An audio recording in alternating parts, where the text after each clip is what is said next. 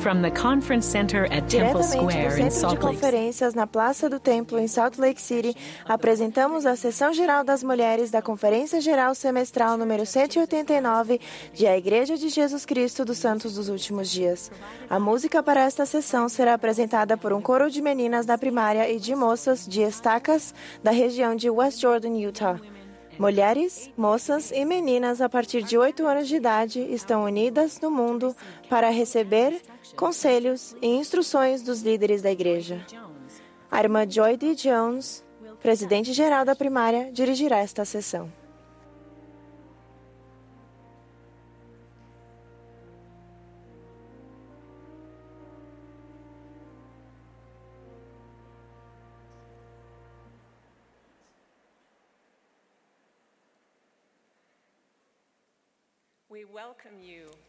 Sejam bem-vindas à sessão das mulheres da Conferência Geral Semestral número 189 de A Igreja de Jesus Cristo dos Santos dos Últimos Dias. O presidente Russell M. Nelson, que preside a conferência, pediu-me que eu dirigisse esta sessão. Meu nome é Joy D. Jones e sirvo atualmente como presidente geral da primária. Somos gratas por estarmos reunidas no Centro de Conferências em Salt Lake City, Utah. E nos regozijamos por saber que há congregações semelhantes de irmãs em capelas no mundo todo. Reconhecemos a presença de amigas de outras religiões e esperamos que apreciem este momento conosco. Nesta noite, reconhecemos a presença dos membros da presiden- primeira presidência e dos membros do Conselho Executivo do Sacerdócio e da Família. Também estão sentados ao púlpito as irmãs que servem na presidência geral da primária, das moças e da Sociedade de Socorro, assim como as irmãs que fazem parte das respectivas juntas gerais. A música para esta sessão será apresentada por um coro, coro de meninas da primária e das moças de estacas da região de West Jordan, Utah, sob a regência de Casey Bradbury com Linda Margaret ao órgão. O coro dará início a esta reunião cantando Louvai a Deus. A oração de abertura será então oferecida pela irmã Salote Tukuafu, membro da Junta Geral da Primária.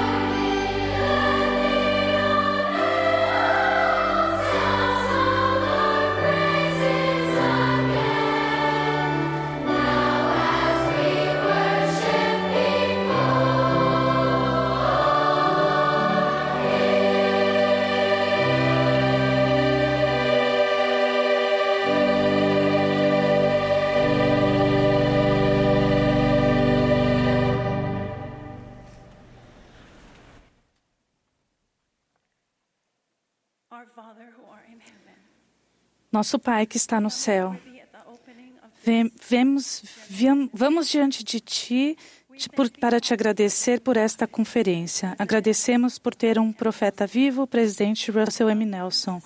Nós o amamos e o apoiamos. Oramos por as pessoas que falarão nesta reunião hoje.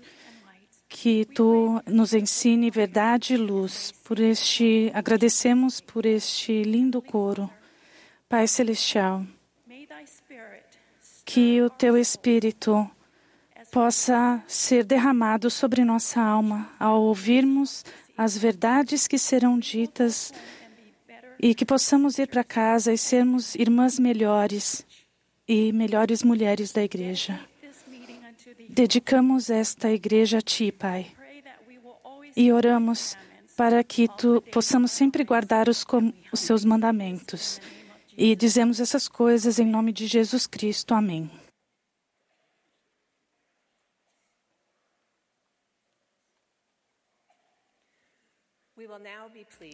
Teremos agora o privilégio de ouvir a irmã Reina Isabel Aburto, segunda conselheira na presidência geral da Sociedade de Socorro. Em seguida, ouviremos a irmã Lisa Harkness, primeira conselheira na presidência geral da primária. Após suas palavras, ouviremos a irmã Bonnie H. Corden, presidente geral das moças.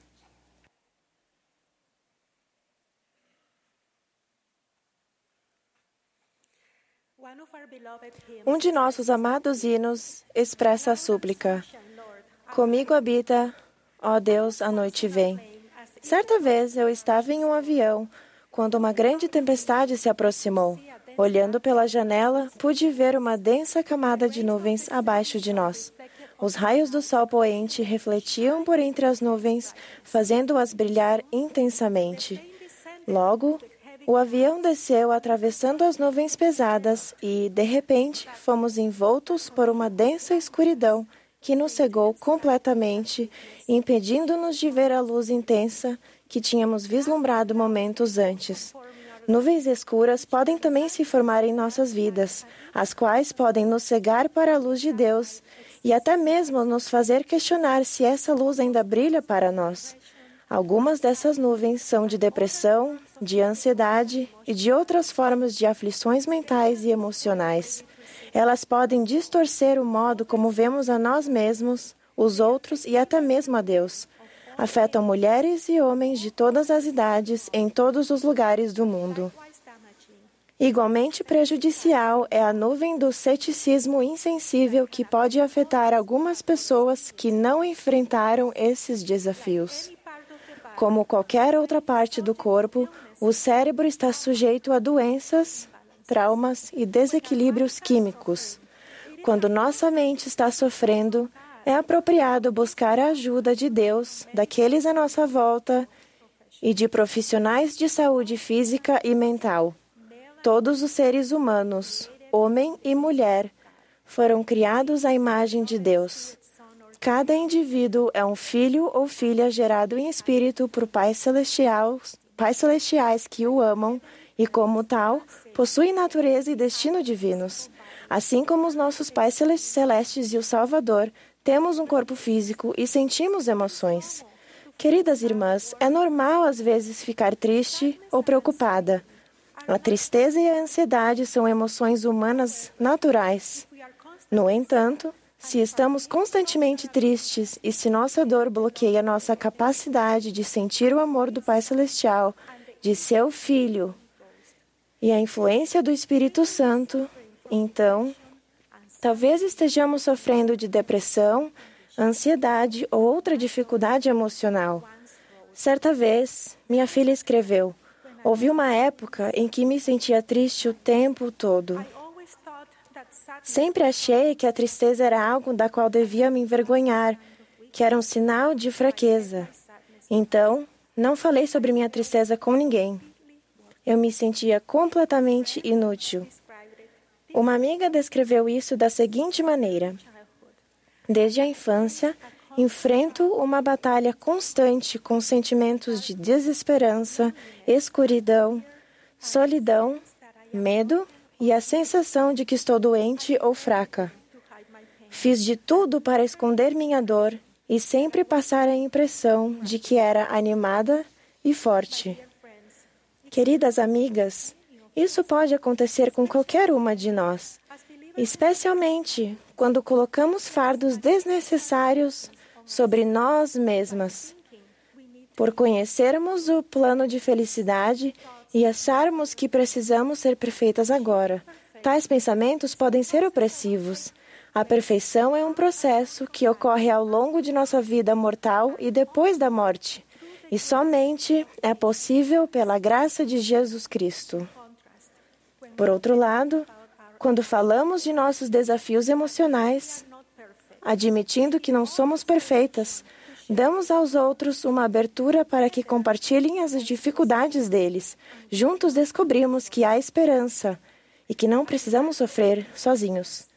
Como discípulos de Jesus Cristo, fizemos convênio com Deus de que estamos dispostos a carregar os fardos uns dos outros e chorar com os que choram. Isso pode incluir se informar sobre doenças emocionais, encontrar recursos que ajudem a lidar com esses problemas e, por fim, levar a nós mesmos e outras pessoas a Cristo, que é o Mestre que nos cura. Mesmo se não conseguirmos estender o que, entender o que os outros estão passando, reconhecer que a dor é real pode ser um primeiro passo importante para encontrar compreensão e cura. Em alguns casos, a causa da depressão ou da ansiedade pode ser identificada, mas em outros pode ser mais difícil de discernir. Nosso cérebro pode sofrer por estresse ou intensa fadiga, que às vezes pode se resolver com ajustes na dieta, no sono e com exercícios. Em outras, também há necessidade de terapia ou de medicação, sob a orientação de profissionais treinados. Doenças mentais ou emocionais não tratadas podem levar ao aumento do isolamento, de mal entendidos, de relacionamentos desfeitos, de autoflagelo e até de suicídio. Sei disso por experiência própria, porque meu pai se suicidou há muitos anos. A morte dele foi chocante e dolorosa para mim e para minha família. Levei anos para superar minha dor. E só recentemente aprendi que, na verdade, falar sobre suicídio de maneira apropriada ajuda a evitá-lo, em vez de encorajá-lo. Hoje em dia, falo abertamente sobre a morte de meu pai com meus filhos e sou uma testemunha da cura que o Salvador pode oferecer nos dois lados do véu.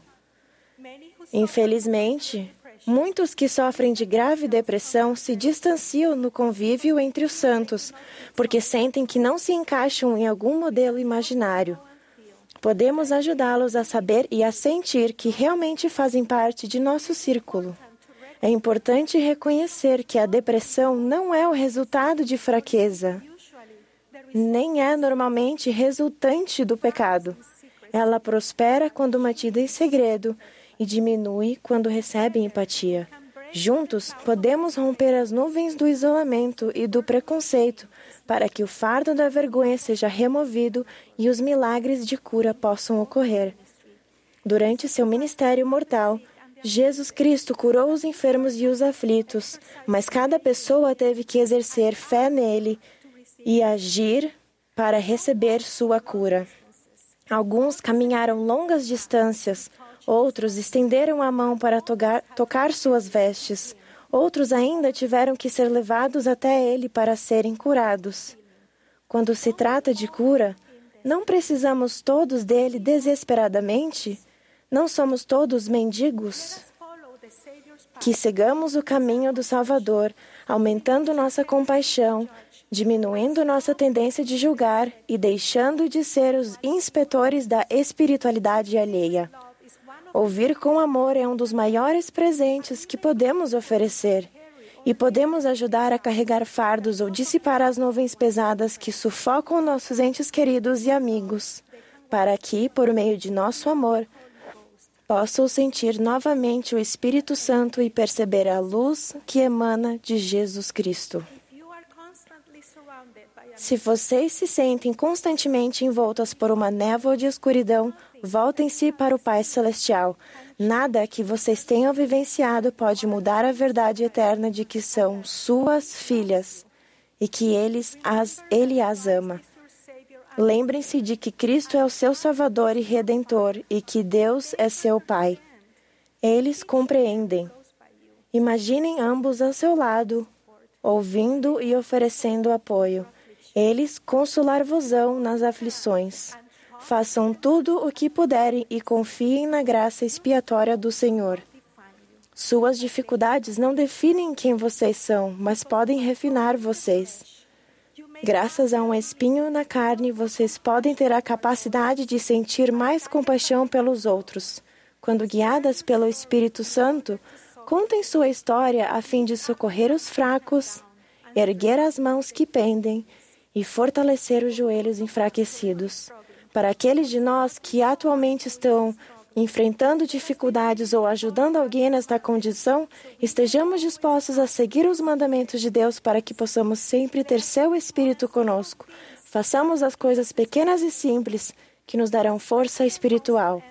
Como ensinou o presidente Russell M. Nelson, nada abre os céus como a combinação do aumento da pureza, da obediência exata, da busca sincera de se banquetear diariamente com as palavras de Cristo no livro de Mormon e de tempo regular dedicado ao trabalho de templo e história da família.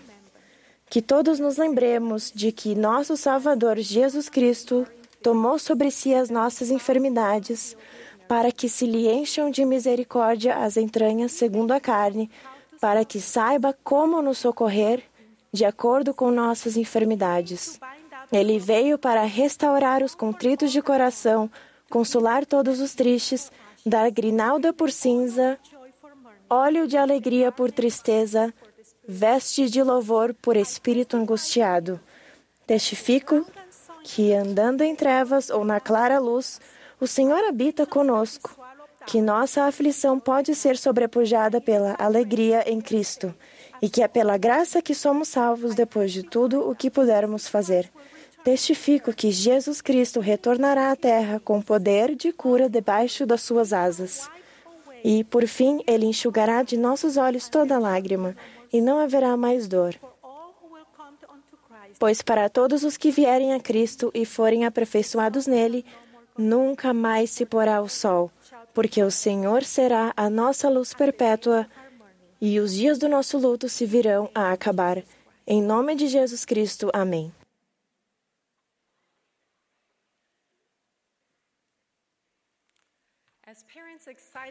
Enquanto aguardam ansiosamente o nascimento de um filho, os pais têm a responsabilidade de escolher um nome para o seu novo bebê. Talvez ao nascer vocês tenham recebido um nome que foi passado de geração em geração na família. Ou talvez o nome que receberam estivesse na moda naquele ano ou na região em que nasceram. O profeta Elamã e sua esposa deram nomes significativos para seus filhos Nefe e Lei. Elamã lhes disse: Eis que eu vos dei os nomes de nossos primeiros pais, que vieram da terra de Jerusalém. Quando vos lembrardes de vossos nomes, vos lembreis deles, e quando vos lembrardes deles, vos lembreis de suas obras, e saibais que foi dito, e também escrito que elas foram boas. Portanto, meus filhos, desejo que pratiqueis o bem. O nome de Nefe e Lei os ajudou a lembrar das boas obras de seus antepassados e também os encorajou a fazer o bem. Irmãs, onde quer que vivamos, seja qual for o nosso idioma, ou quer tenhamos oito ou cento e oito anos, todas nós temos um nome especial, com esses mesmos propósitos. Porque todos quantos fostes batizados em Cristo, já vos revestistes de Cristo, porque todos nós somos um em Cristo Jesus. Como membros da Igreja de Jesus Cristo dos Santos dos Últimos Dias, inicialmente penhoramos nosso desejo de tomar sobre nós o nome de Cristo pela ordenança do batismo. Por meio desse convênio, prometemos sempre nos lembrar dele, guardar seus mandamentos e servir ao próximo. Nossa disposição em guardar esse convênio é renovada todos os domingos, quando tomamos o sacramento e nos regozijamos novamente com a bênção de andar em novidade de vida. O nome que recebemos ao nascer representa nossa identidade como membros da nossa família terrena. No entanto, quando nascemos de novo, pelo batismo, nosso entendimento de quem somos se amplia. Por causa do convênio que fizestes, sereis chamados progenie de Cristo, porque eis que ele vos gerou espiritualmente. Pois dizeis que vosso coração se transformou pela fé em seu nome. Portanto, nascestes dele. Assim, com uma identidade nesse convênio e fazendo parte dele, somos chamadas pelo nome de Jesus Cristo. E nenhum outro nome se dará, nenhum outro caminho ou meio pelo qual a salvação seja concedida aos filhos dos homens, a não ser em nome e pelo nome de Cristo, o Senhor Onipotente. O nome de Cristo foi conhecido muito antes de seu nascimento. Um anjo profetizou ao rei Benjamim, e ele chamar-se-á Jesus Cristo, o Filho de Deus, e sua mãe chamar-se-á Maria. Sua obra de amor que redime também foi mostrada aos filhos de Deus, onde quer que o Evangelho estivesse na terra, desde a época de Adão e Eva até o presente, para que pudessem saber em que fonte procurar a remissão de seus pecados. No ano passado, o presidente Russell M. Nelson fez uma súplica profética às irmãs para que moldassem o futuro ao ajudar na coligação da Israel dispersa. Ele nos incentivou a ler o livro de Mormon e marcar cada versículo que falasse do Salvador ou que se referisse a ele. Pediu-nos que tivéssemos a intenção de falar de Cristo, regozijar-nos em Cristo e pregar sobre Cristo com nossa família e nossos amigos.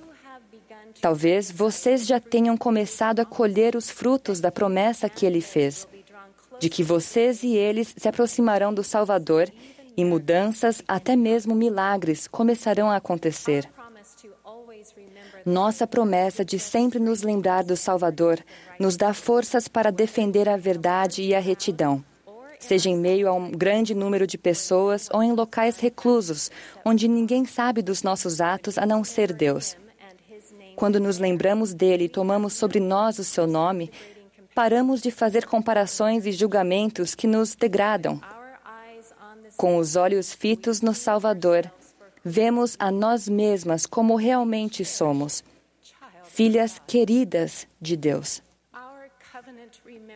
Lembrar de nossos convênios diminui a preocupa preocupação com as coisas do mundo, transforma a insegurança em coragem e nos dá esperança nas provações. E quando cometermos erros no caminho do convênio, só temos que nos lembrar de seu nome, de sua bondade e de seu amor para conosco. Porque ele tem todo o poder, toda a sabedoria e todo o entendimento. Ele compreende todas as coisas e é um ser misericordioso com aqueles que se arrependem e acreditam em seu nome. Com certeza, nada soa melhor aos ouvidos do que o nome de Jesus para todos aqueles que, com um coração quebrantado e um espírito contrito, procuram agir melhor e ser melhores. O presidente Nelson ensinou: já se foi o tempo em que era possível ser um cristão despreocupado e acomodado. Sua religião não consiste apenas em comparecer à igreja no domingo. Significa portar-se como um verdadeiro discípulo desde a manhã de domingo até o fim da noite do sábado. Não há discípulos do Senhor Jesus Cristo de meio período. Nossa disposição em tomar sobre nós o nome de Cristo é mais do que apenas falar sobre o assunto. Não é uma promessa passiva ou um artifício cultural. Não é um rito de passagem ou um nome num crachá. Não é uma frase num quadro que colocamos na estante ou na parede. Fomos revestidos com o nome de Cristo que foi escrito em nosso coração e gravado em nosso semblante. O sacrifício expiatório do Salvador deve ser lembrado sempre, em nossos pensamentos, nossas ações e nossas interações com os outros. Ele se lembra não só do nosso nome, mas sempre se lembra de nós. O Salvador declarou: Pois pode uma mulher se esquecer tanto do seu filho que está amamentando que não sinta compaixão do filho do seu ventre? Sim, pode esquecer. Eu, porém, não te esquecerei, ó casa de Israel. Eis que te tenho gravada nas palmas de minhas mãos. O presidente George Albert Smith ensinou: honre os nomes que você carrega, porque um dia terá o privilégio e a obrigação de prestar contas ao Pai Celestial daquilo que você fez com esses nomes. Como os nomes de Nefe e Lei, que foram cuidadosamente escolhidos, será que se poderá dizer e escrever de nós que somos verdadeiras discípulas do Senhor Jesus Cristo? Honramos o nome de Jesus Cristo que tomamos por vontade própria sobre nós? Somos ministras e testemunhas de Sua amorosa bondade e de seu poder que redime? Não muito tempo atrás, eu estava ouvindo o áudio do livro de Mormon. No último capítulo de Segundo Nefe, ouvi Nefe dizer uma coisa que até então eu nunca tinha lido da mesma forma. Em todo o seu registro, ele ensina e testifica do Redentor, do Santo de Israel, do Cordeiro de Deus e do Messias.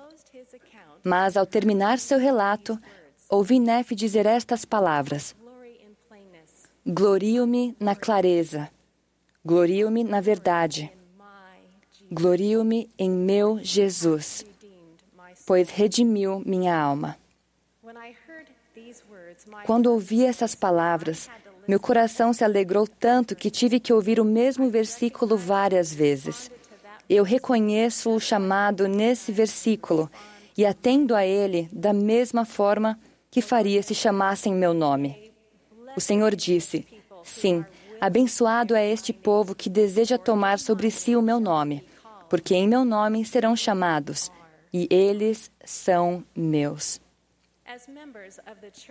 Como membros de a Igreja de Jesus Cristo dos Santos dos Últimos Dias, que tomemos sobre nós alegremente o nome de Cristo, honrando o seu nome com amor, com devoção e com boas obras. Testifico que ele é o Cordeiro de Deus, sim, o Filho do Pai eterno. Em nome de seu Santo Filho, Jesus Cristo. Amém.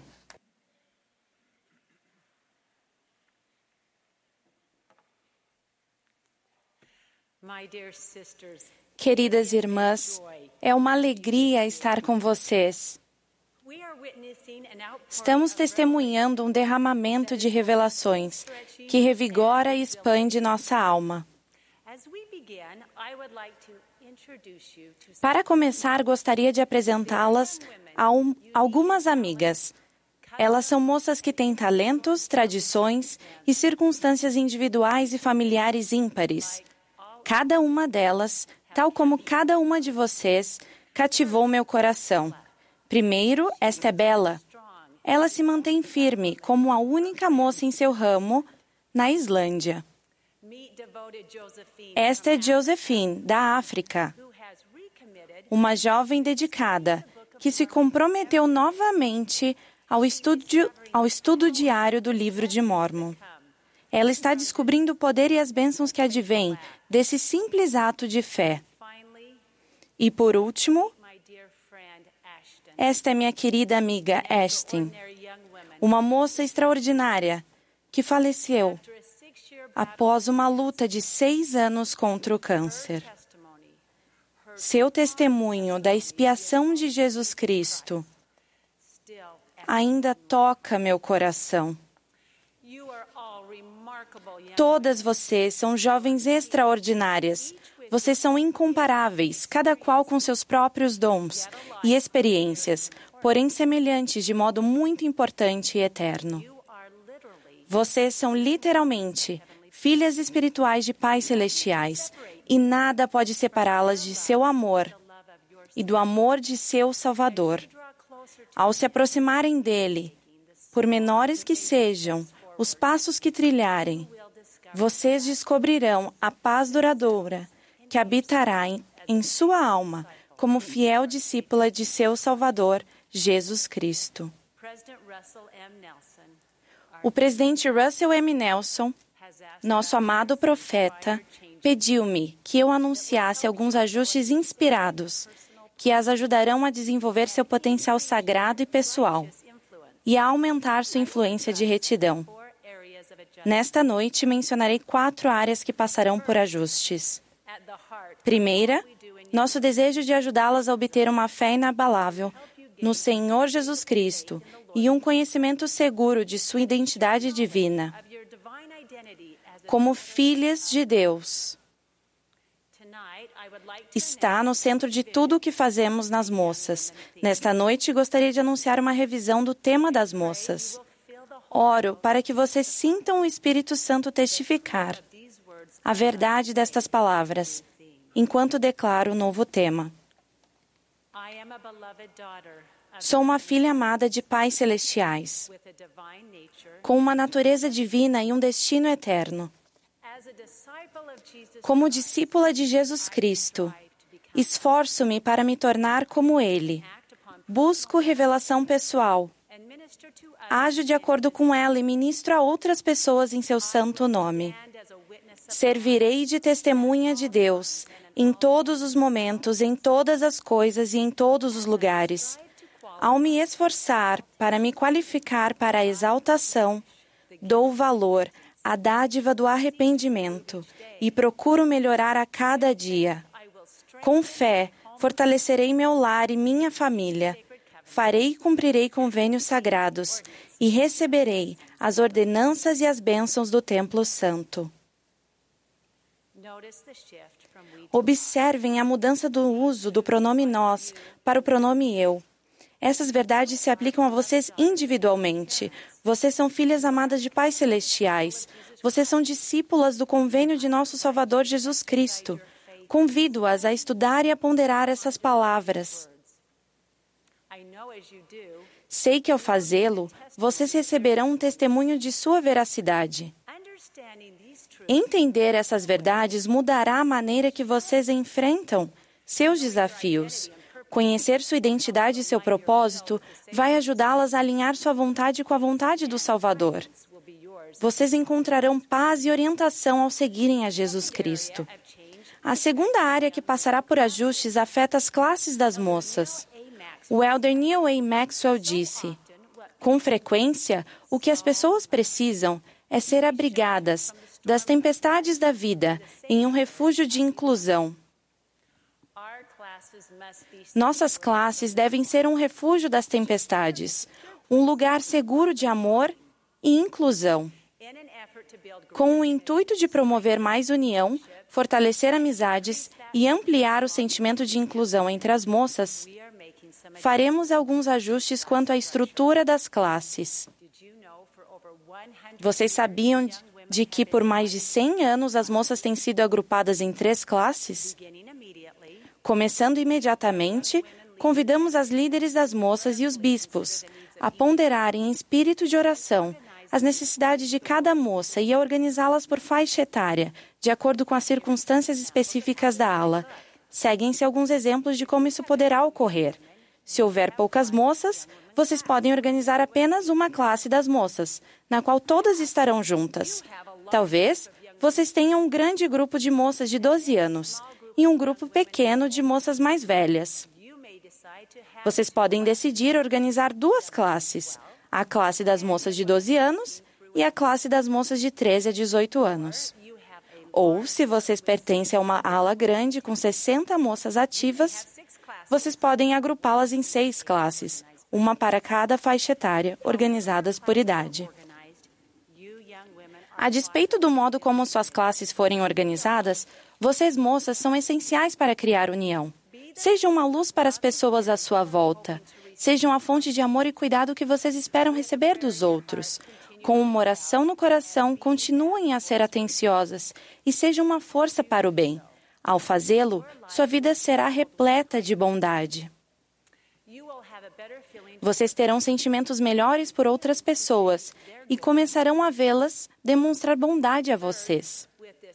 Terceira, Com essa nova organização das classes, todas as classes serão chamadas pelo único nome de moças. Os nomes abelhinhas, meninas moças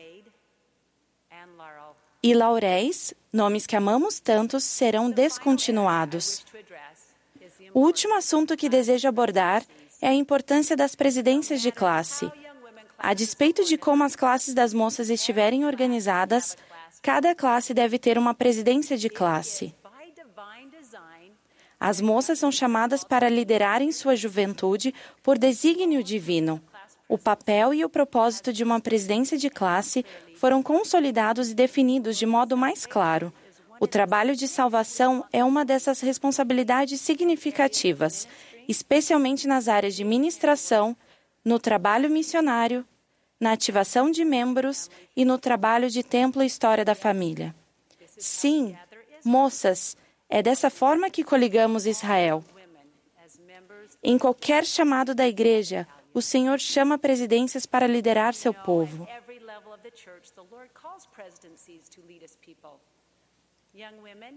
Moças, fazer parte de uma presidência de classe pode ser sua primeira oportunidade de participar desse padrão de liderança inspirado. Líderes adultas, essa é para vocês. Façam do chamado de presidências de classe uma prioridade. E então, liderem lado a lado com elas, guiando-as e orientando-as, para que tenham sucesso.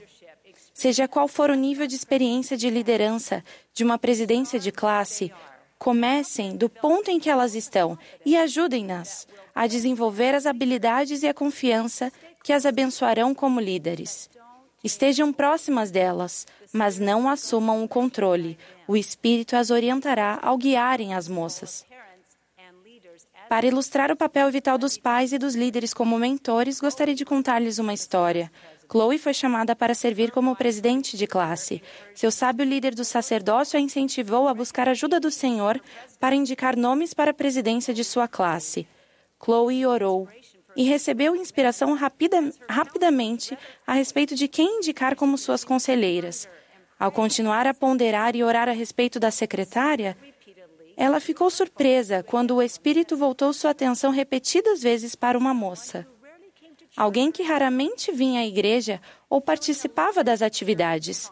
Sentindo-se um pouco insegura a respeito da inspiração, Chloe falou com sua mãe, que explicou que uma das maneiras pelas quais podemos receber revelação é por meio de pensamentos recorrentes. Com sua confiança renovada, Chloe sentiu que devia, devia indicar essa moça. O bispo fez o chamado e a moça o aceitou. Após sua designação, essa doce secretária disse: Sabe, nunca senti que poderia ser aceita, ou que era necessária. Eu não me sentia adequada, mas com esse chamado, sinto que o Pai Celestial tem um propósito e uma designação para mim. Assim que Chloe e sua mãe saíram da reunião, Chloe olhou para a mãe e, com lágrimas nos olhos, disse: A revelação é real. Ela realmente funciona. Presidências de classe, vocês foram chamadas por Deus e Ele confia em vocês. Ele confia em vocês para liderarem um grupo de suas filhas. Vocês foram designadas por alguém que possui autoridade do sacerdócio. Isso significa que, ao realizarem os deveres de seu chamado, vocês exercem a autoridade do sacerdócio. Vocês têm um trabalho importante a fazer. Sejam receptivas e ajam de acordo com os sussurros do Espírito Santo. Ao fazê-lo, poderão servir com confiança, pois vocês não servem sozinhas. Presidentes de classe, precisamos de sua sabedoria, de sua voz e de sua energia no novo Conselho de Jovens da Ala, anunciado hoje pelo Elder Quentin L. Cook. Vocês são uma parte essencial na solução de atender às necessidades de seus irmãos e de suas irmãs. Esses ajustes nas organizações de classes e na liderança podem ter início assim que alas e ramos estiverem prontos, mas devem entrar em vigor até 1 de janeiro de 2020. Queridas irmãs, presto testemunho de que os ajustes que mencionei hoje são orientações inspiradas do Senhor. Ao aplicarmos diligentemente esses ajustes, que nunca percamos de vista nosso propósito, intensificar nossa determinação de seguir a Jesus Cristo e de ajudar outras pessoas a chegarem-se a Ele. Testifico que esta é sua igreja. Sou muito grata por Ele nos permitir ser uma parte tão importante de seu trabalho sagrado. Oro para que o mesmo Espírito que tem orientado esses ajustes oriente vocês ao seguirem adiante no caminho do convênio. Presto testemunho disso em nome de Jesus Cristo. Amém.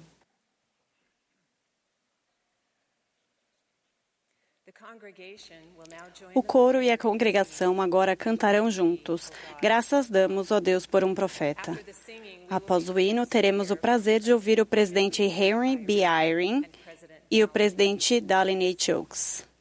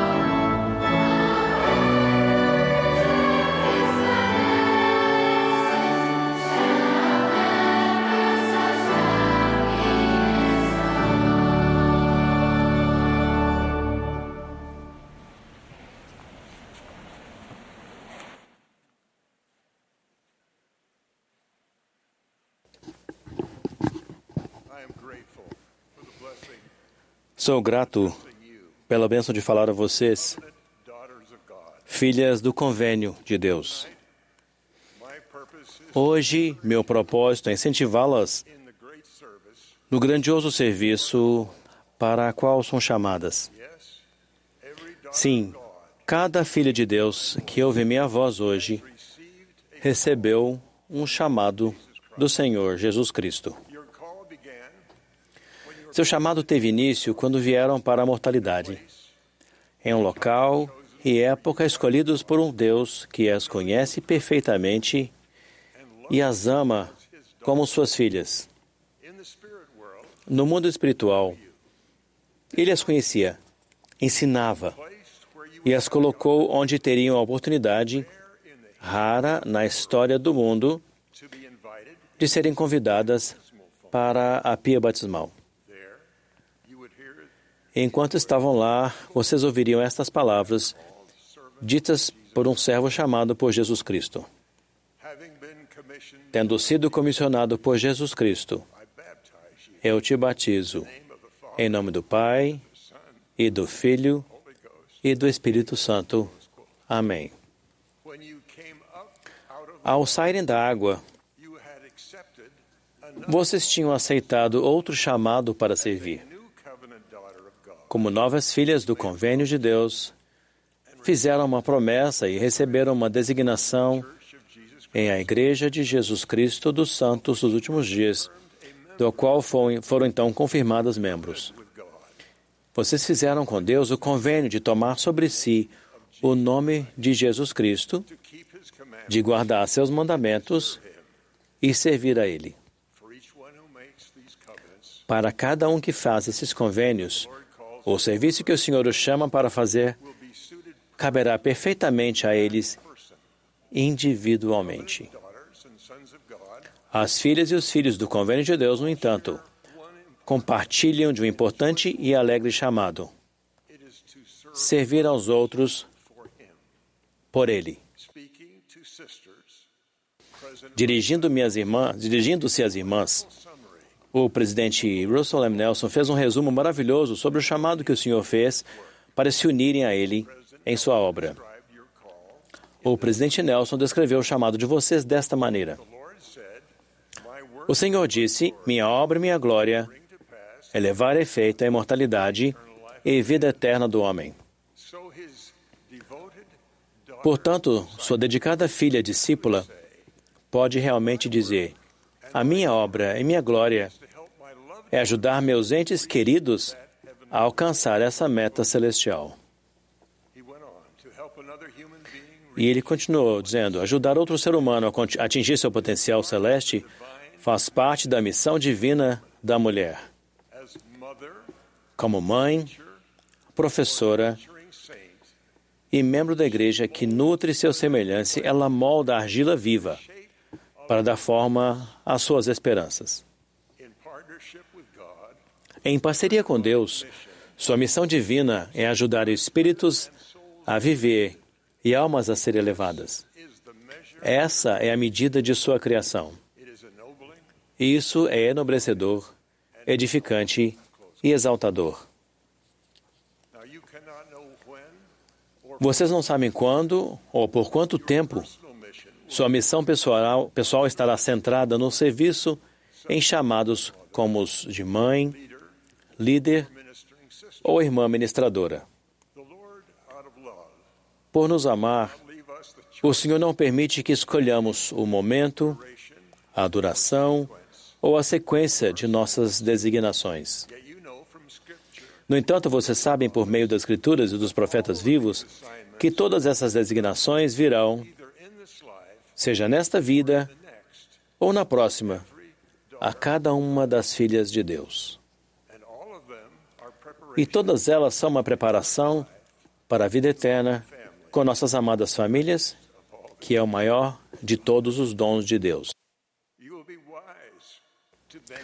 Vocês terão a sabedoria de exercer cada esforço a fim de se prepararem agora com o fim em mente. Essa tarefa é simplificada porque cada uma dessas designações exige muito do mesmo tipo de preparação. Vamos começar com a designação de irmã ministradora.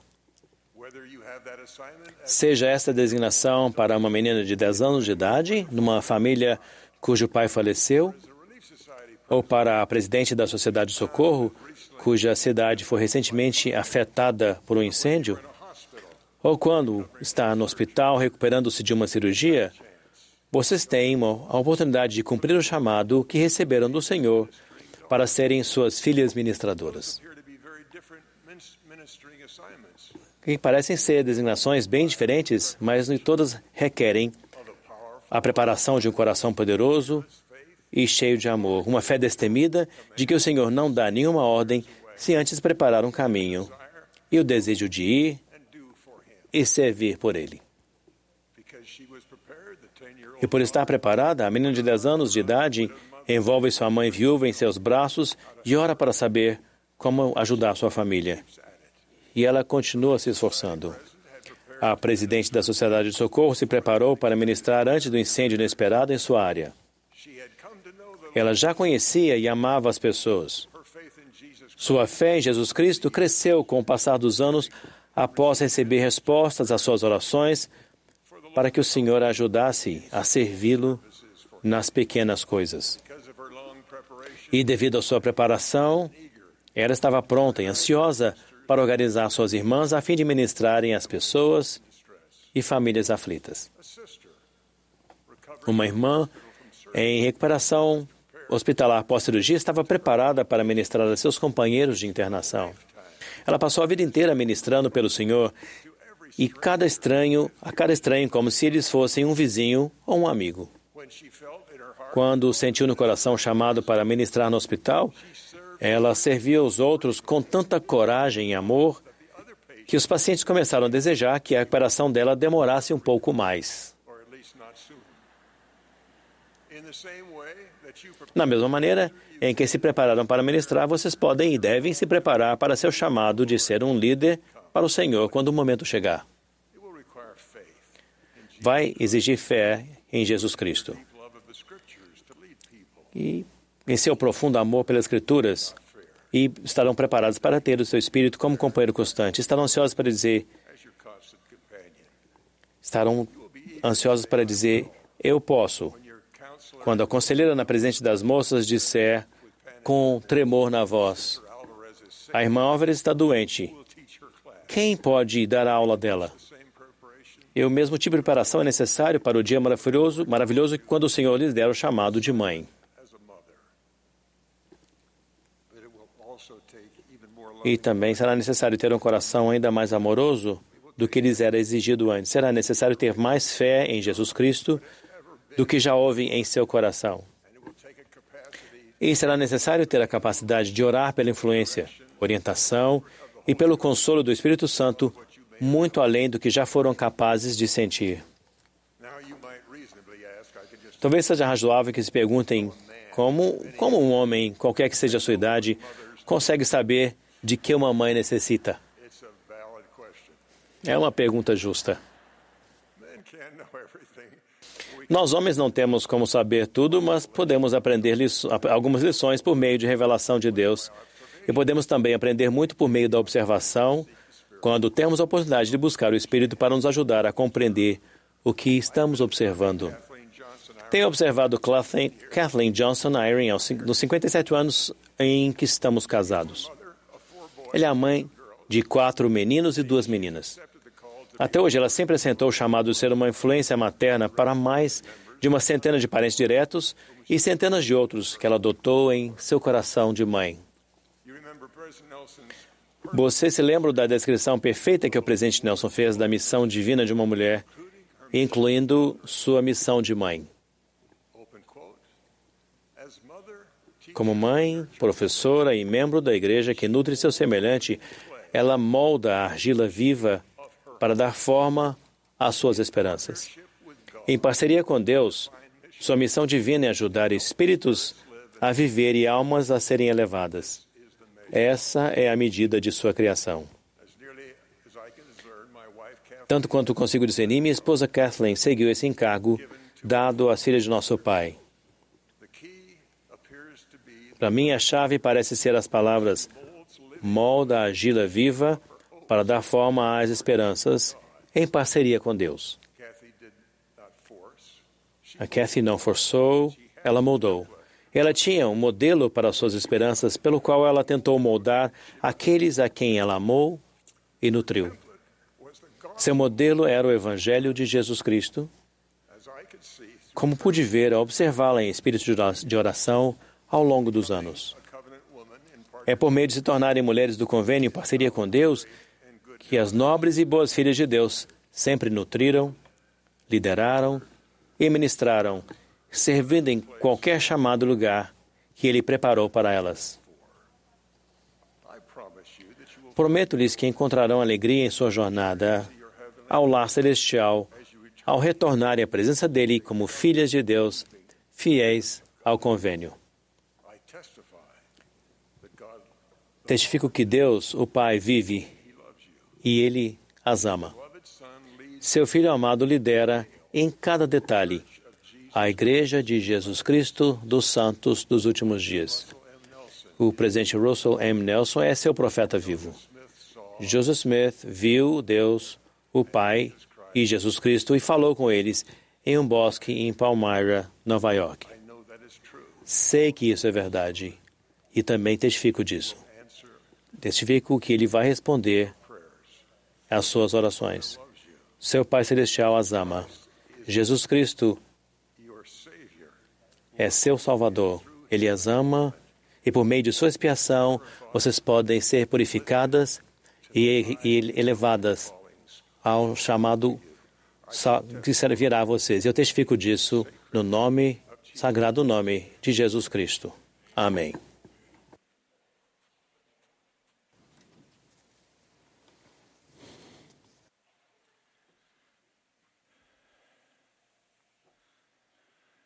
My dear sisters, in the gospel of Jesus, Minhas queridas irmãs no Evangelho de Jesus Cristo, cumprimento-as por serem divinamente designadas guardiãs da família eterna. O presidente Russell M. Nelson nos ensinou. Esta igreja foi restaurada para que as famílias possam ser formadas, seladas e exaltadas eternamente. Esse ensinamento tem implicações importantes para as pessoas que se identificam como lésbicas, gays, bissexuais ou transgêneros, geralmente conhecidas como LGBT. O presidente Nelson também nos lembrou de que não temos sempre que concordar uns com os outros para amarmos uns aos outros. Esses ensinamentos proféticos são importantes nos debates familiares para respondermos a perguntas de crianças e jovens. Busquei inspiração por meio da oração para falar a este público, porque vocês são particularmente afetadas por essas questões, que direta ou indiretamente afetam todas as famílias da igreja. Começo com o que Jesus ensinou sobre quais eram os dois grandes mandamentos. Amarás ao Senhor teu Deus de todo o teu coração e de toda a tua alma e de todo o teu pensamento. Este é o primeiro e grande mandamento. O segundo, semelhante a este, é: Amarás a teu próximo como a ti mesmo. Isso significa que somos ordenados a amar todas as pessoas, uma vez que a parábola do bom samaritano, ensinada por Jesus, diz que todos são o nosso próximo. No entanto, o zelo ao guardar esse segundo mandamento não pode fazer com que nos esqueçamos do primeiro: amar a Deus com todo o coração, alma e pensamento. Demonstramos esse amor guardando seus mandamentos. Deus exige que obedeçamos a seus mandamentos, porque somente por meio dessa obediência, incluindo o arrependimento, podemos voltar a viver em Sua presença e nos tornar perfeitos como Ele. Em seu recente discurso aos jovens adultos da igreja, o presidente Russell M. Nelson falou do que chamamos de uma forte conexão entre o amor de Deus e suas leis. A lei que se aplica de modo mais significativo às questões relacionadas àqueles que se identificam como LGBT é a lei de Deus sobre o casamento e a lei da castidade que acompanha a primeira. Ambas são essenciais no plano de salvação elaborado por nosso Pai Celestial para seus filhos. Como o presidente Nelson ensinou, as leis de Deus são totalmente motivadas por seu amor infinito por nós e por seu desejo de que nos tornemos tudo o que podemos nos tornar. O presidente Nelson disse: Muitos países estão legalizando o casamento entre pessoas do mesmo sexo. Como membros da igreja, respeitamos as leis do país, incluindo o casamento civil. A verdade, entretanto, é que no início o casamento foi ordenado por Deus. E até hoje, ele é definido por ele como um casamento entre um homem e uma mulher. Deus não mudou sua definição de casamento. O presidente Nelson continuou: Deus também não mudou sua lei da castidade. Os requisitos para entrar no templo não mudaram. O presidente Nelson nos lembra de que nossa incumbência como apóstolos é ensinar a verdade, nada além da verdade. Essa incumbência não nos dá autoridade para modificar a lei divina. Além disso, os líderes da igreja devem sempre ensinar a importância singular do casamento entre um homem e uma mulher e da lei da castidade, que está relacionada à lei do casamento. O trabalho de a Igreja de Jesus Cristo dos Santos dos Últimos Dias está centralizado na preparação dos filhos de Deus para o reino celestial e, mais particularmente, para a sua mais alta glória, exaltação ou vida eterna. Esse mais alto destino só se pode alcançar por meio de um casamento para a eternidade. A vida eterna inclui os poderes inerentes de criação pela união do homem e da mulher, ao que a revelação atual, atual descreve como a continuação das sementes para todo sempre. Em seu discurso na BYU, o presidente Nelson ensinou: Cumprir as leis de Deus vai mantê-lo seguro à medida que avança rumo a uma possível exaltação.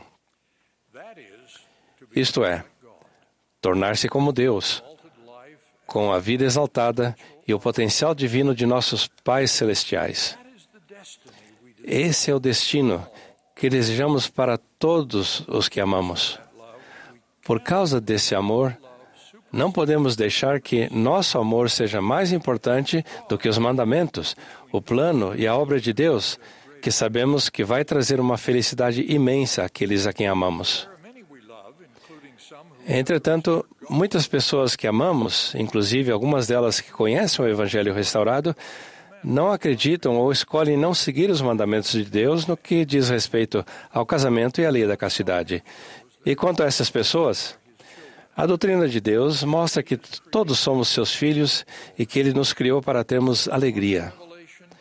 A revelação atual ensina que Deus provê um plano para uma experiência mortal na qual todos podemos escolher obedecer a fim de buscar suas mais elevadas bênçãos ou fazer escolhas que levam a um dos reinos de menor glória. Devido ao grande amor de Deus por todos os seus filhos, esses reinos menores ainda são mais maravilhosos do que os mortais podem compreender. A expiação de Jesus Cristo torna todas essas coisas possíveis, à medida que Ele glorifica o Pai e salva todas as obras de Suas mãos.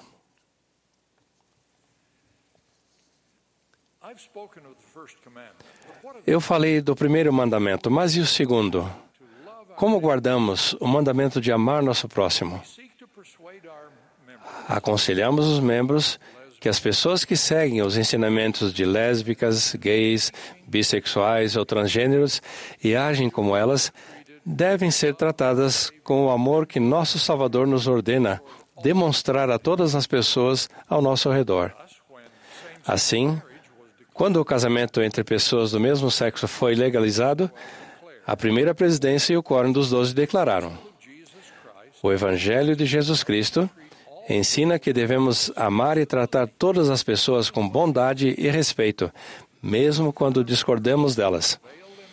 Afirmamos que aqueles que se valem das leis ou de decisões judiciais que autorizam o casamento homossexual não devem ser tratados com desrespeito. Além disso, nunca devemos perseguir as pessoas que não compartilham de nossas crenças e de nossos compromissos. Lamentavelmente, algumas pessoas que se encontram nessa situação continuam marginalizadas e rejeitadas por alguns membros e líderes de nossa família, Ala e Estaca. Todos nós devemos nos empenhar para sermos mais gentis e mais educados. Por razões que não compreendemos, temos desafios diferentes em nossa experiência mortal. No entanto, sabemos que Deus vai ajudar cada um de nós a superar esses desafios se buscarmos sua ajuda de modo sincero. Depois de sofrermos e nos arrependermos por termos violado as leis que nos foram ensinadas, todos seguiremos para um reino de glória. O definitivo e final juízo será feito pelo Senhor, que sozinho tem o conhecimento, a sabedoria e a graça necessários para julgar cada um de nós. Enquanto isso, devemos tentar guardar os dois grandes mandamentos. Para isso, precisamos encontrar um equilíbrio entre a lei e o amor. Guardando os mandamentos e trilhando o caminho do convênio, enquanto amamos as pessoas ao nosso redor durante a jornada. Essa jornada exige que busquemos inspiração divina para saber o que devemos apoiar, ao que devemos nos opor, como amar e ouvir respeitosamente e como ensinar durante o processo. Nossa caminhada requer que não comprometamos nossa obediência aos mandamentos, mas que demonstremos uma medida completa de compreensão e amor. Nossa caminhada deve ser atenciosa com as crianças que estão incertas sobre sua orientação sexual, mas desencoraje que prematuramente rotulemos essas crianças, porque para a maioria delas essa incerteza diminui com o tempo. Nossa caminhada se opõe ao que convida ao afastamento do caminho do convênio e nega apoio a qualquer coisa que leve as pessoas a se afastarem do Senhor. Em todas essas coisas, lembramos-nos de que Deus promete esperança, alegria verdadeira e bênçãos para todos aqueles que guardam seus mandamentos. As mães, os pais e todos nós somos responsáveis por ensinar esses dois grandes mandamentos. Para as mulheres da igreja, o presidente Spencer W. Kimball descreve esse dever nesta grande profecia. Boa parte do enorme crescimento que ocorrerá na igreja nestes últimos dias se dará porque muitas das boas mulheres do mundo serão atraídas à igreja em grande número. Isso se produzirá porque as mulheres da igreja demonstram retidão e lucidez em sua vida e porque serão visitadas como distintas e diferentes, de modo positivo, das mulheres do mundo. Assim, os membros da igreja do sexo feminino constituirão uma força significativa, tanto em termos numéricos quanto no tocante ao crescimento espiritual da igreja nos últimos dias. Falando dessa profecia, o presidente Russell M. Nelson declarou que o dia que o presidente Kimball previu é hoje. Vocês são as mulheres que ele previu. Nós, os poucos que ouvimos essa profecia feita há 40 anos, percebemos que entre as pessoas que as mulheres desta igreja podem salvar estão seus próprios amigos e entes queridos, que são atualmente influenciados pelas prioridades do mundo e pelas distorções diabólicas. Minha oração e minha bênção é que vocês ensinem e ajam de modo a cumprir essa profecia, em nome de Jesus Cristo. Amém.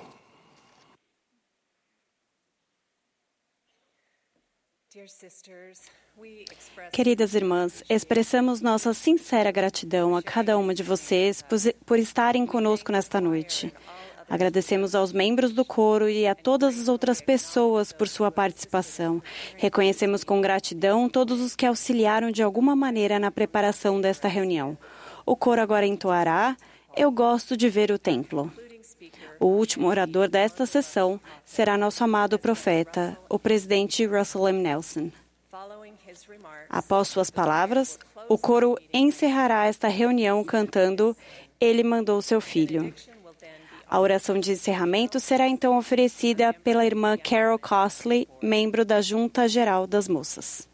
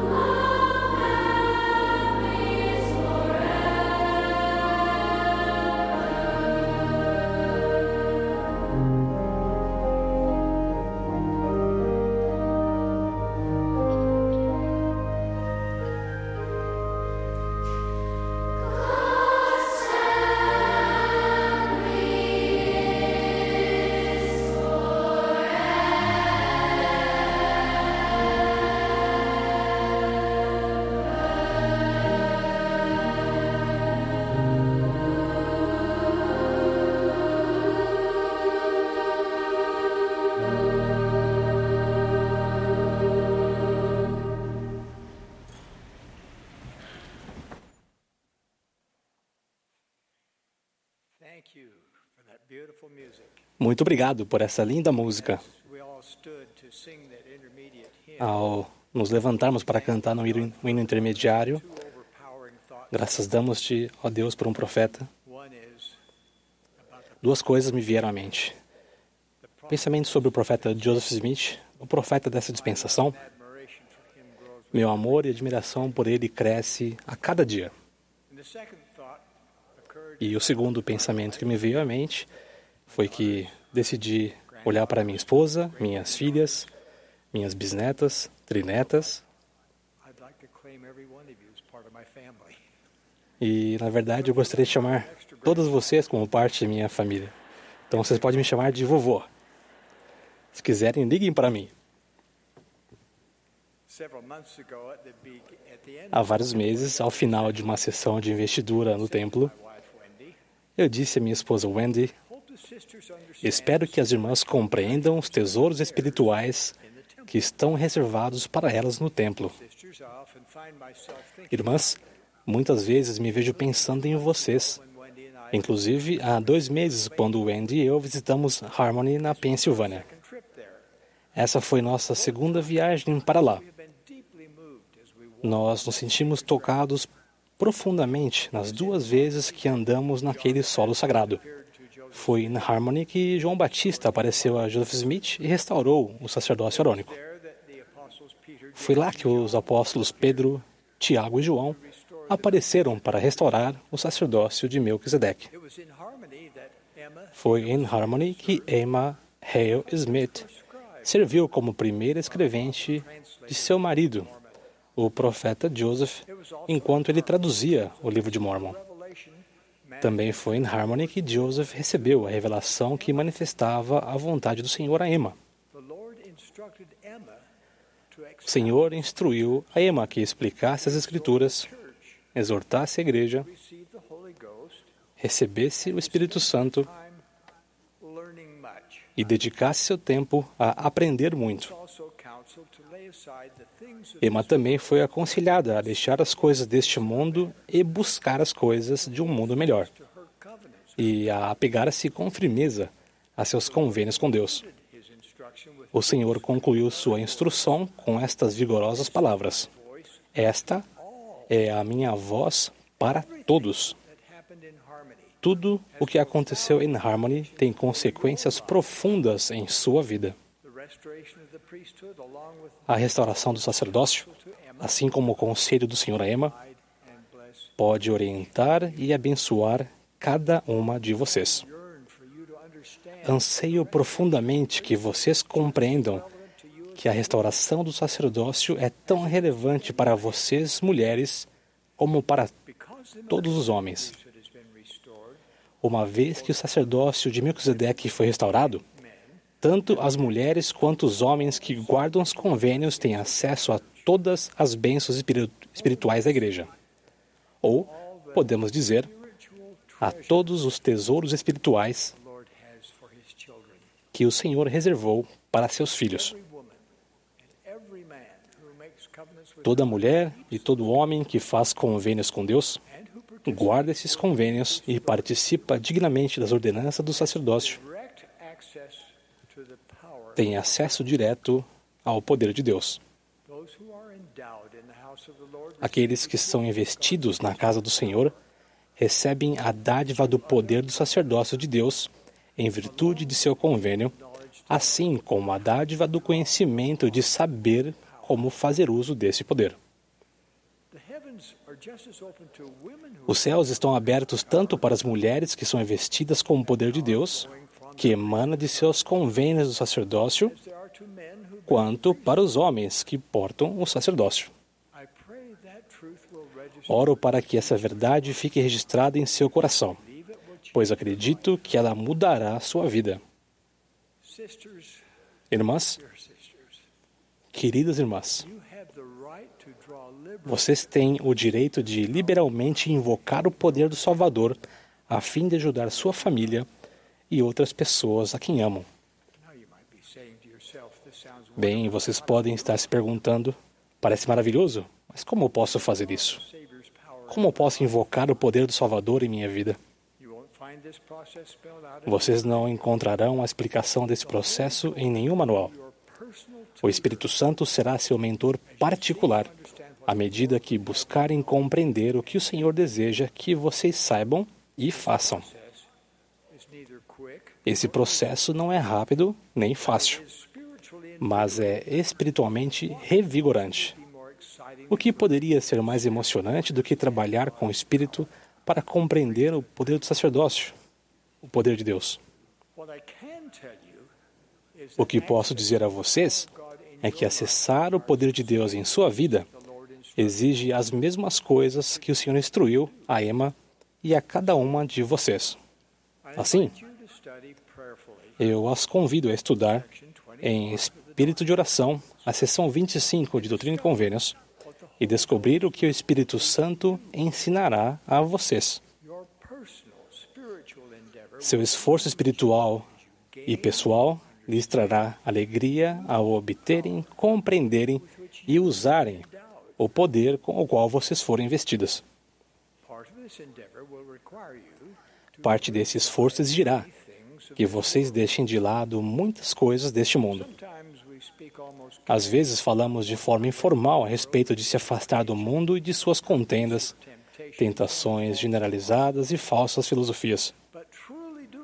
Mas para se afastar verdadeiramente, é necessário examinar sua vida de maneira meticulosa e frequente.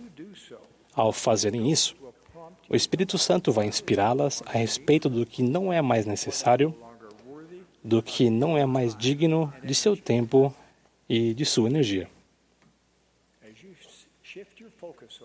Ao desviarem o foco das distrações mundanas, algumas coisas que lhes parecem importantes agora não serão mais prioridades. Vocês precisarão dizer não para algumas coisas, mesmo que elas pareçam inofensivas. Ao embarcarem nesse processo de consagrar sua vida ao Senhor e ao continuarem nele, ao longo de sua vida, as mudanças em sua perspectiva, em seus sentimentos e em sua força espiritual lhes surpreenderão. Agora, uma pequena admoestação. Há pessoas que tentarão diminuir sua capacidade de invocar o poder de Deus. Há pessoas que farão com que vocês duvidem de si mesmas e depreciarão a brilhante capacidade espiritual que vocês têm como mulheres virtuosas. Certamente o adversário não quer que vocês compreendam o convênio que fizeram no batismo ou a profunda investidura de conhecimento e poder que receberam ou que receberão no templo a casa do Senhor. E Satanás certamente não quer que compreendam que todas as vezes que servem dignamente e adoram no templo, vocês saem armadas do poder de Deus e com seus anjos as guardando.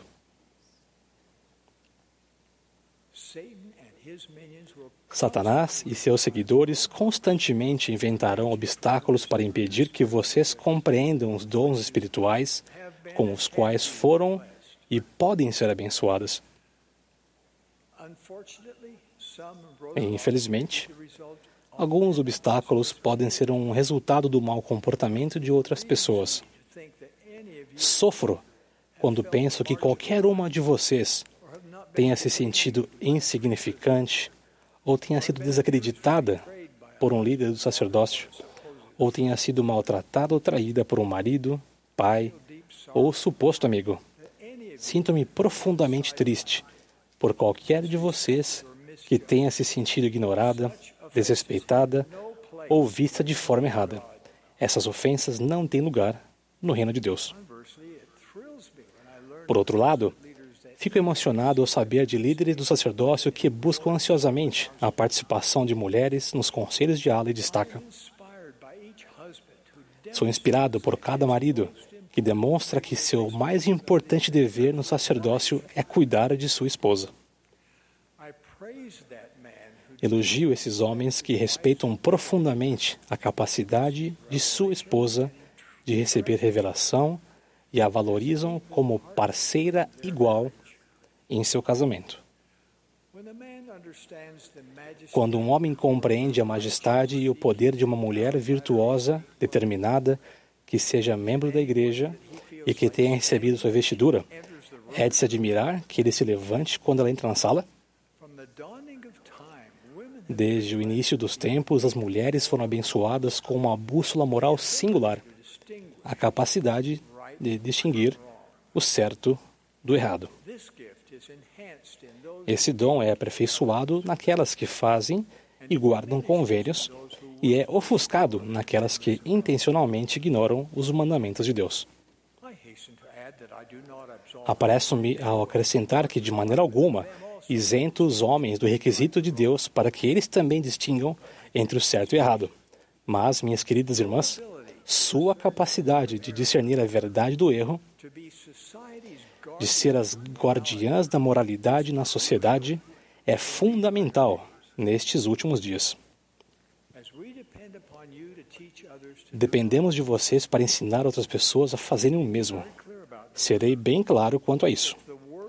Se este mundo perder a retidão moral das mulheres, o mundo nunca se recuperará. Nós, santos dos últimos dias, não somos do mundo, pertencemos a Israel do convênio. Somos chamados para preparar o povo para a segunda vinda do Senhor.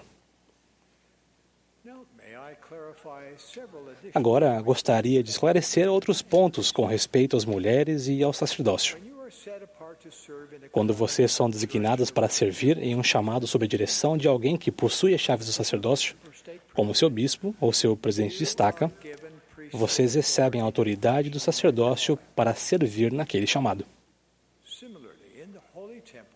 De modo semelhante, no templo sagrado, vocês são autorizadas a realizar ordenanças do sacerdócio e a oficiar nelas todas as vezes que frequentam o templo. Sua investidura no templo as prepara para isso. Se vocês receberam a investidura, mas atualmente não são casadas com um homem que possui sacerdócio, e alguém diz a vocês: Sinto muito por você não ter o sacerdócio em casa. Espero que entendam que essa afirmação está errada. Vocês talvez não tenham um portador do sacerdócio em sua casa, mas vocês fizeram convênios sagrados com Deus em seu templo. Emana desses convênios uma investidura do poder do sacerdócio dele sobre vocês. E lembrem-se de que, se seu marido falecer, vocês presidirão em seu lar. Como mulheres virtuosas, que são membros da igreja e que receberam a investidura, vocês falam e ensinam com o poder e autoridade de Deus. Seja por meio de admoestação ou conversa, precisamos de sua voz ensinando a doutrina de Cristo. Precisamos de sua contribuição nos conselhos de família, de ala e destaca. Sua participação é essencial e nunca decorativa. Minhas queridas irmãs, seu poder aumentará à medida que servirem ao próximo. Suas orações, seu jejum, o tempo que despendem com as Escrituras e seu serviço com o trabalho de templo e história da família abrirão os céus para vocês. Suplico a vocês que estudem em espírito de oração todas as verdades que encontrarem a respeito do poder do sacerdócio. Vocês podem começar com as sessões 84 e 107 do Trino Convênios. Essas sessões as direcionarão a outras passagens. As Escrituras e os ensinamentos dos profetas, videntes e reveladores atuais estão repletos dessas verdades. À medida que sua compreensão aumentar, e ao exercerem fé no Senhor e em seu poder do sacerdócio e do próprio Senhor, sua capacidade de fazer uso do tesouro espiritual que o Senhor disponibilizou a vocês aumentará. Ao fazerem isso, vocês perceberão que serão mais capazes de ajudar a criar famílias eternas que são unidas, seladas no templo do Senhor e repletas de amor por nosso Pai Celestial e por Jesus Cristo. Todo o nosso empenho em ministrar ao próximo, proclamar o Evangelho, aperfeiçoar os santos e redimir os mortos nos conduz ao Templo Santo. Temos agora 166 templos no mundo inteiro e outros estão por vir. Como vocês sabem, o templo de Salt Lake, a praça do templo e a praça próxima ao edifício dos escritórios da igreja serão reformados em um projeto que começará no final do ano. Este templo sagrado deve ser preservado e preparado para inspirar futuras gerações, tal como tem nos influenciado nesta geração. À medida que a igreja cresce, mais templos serão construídos com o objetivo de que mais famílias tenham acesso à maior de todas as bênçãos, a bênção da vida eterna. Consideramos o templo como a estrutura mais sagrada da igreja. Quando anunciamos os planos de construirmos um novo templo, ele se torna uma parte importante de nossa história. Como falamos esta noite, vocês, irmãs, são fundamentais para o trabalho do templo. E o templo é o local onde vocês receberão seus mais elevados tesouros espirituais.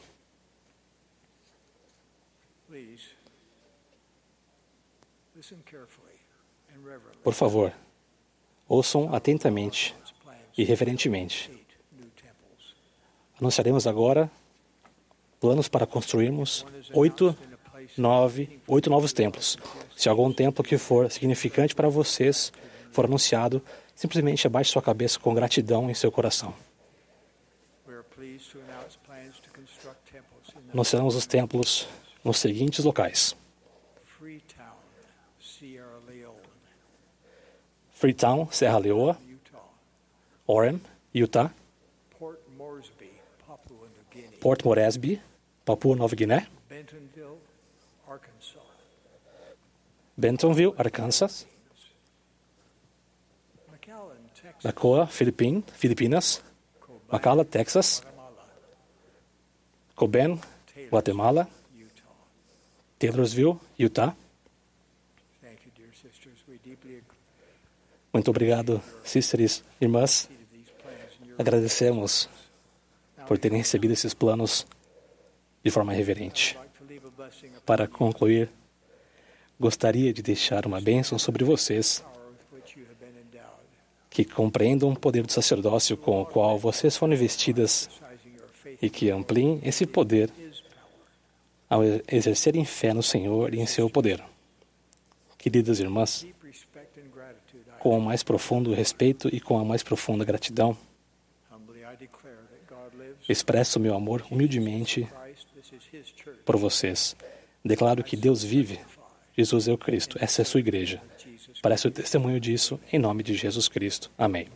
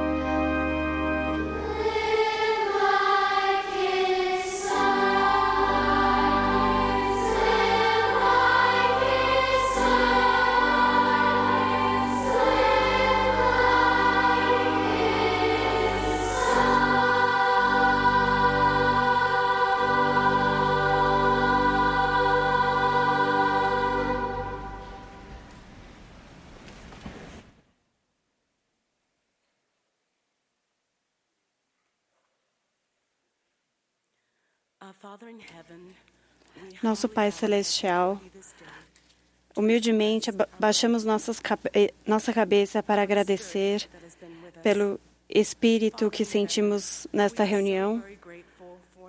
Somos tão gratas pelo conhecimento de nossa natureza divina e pela habilidade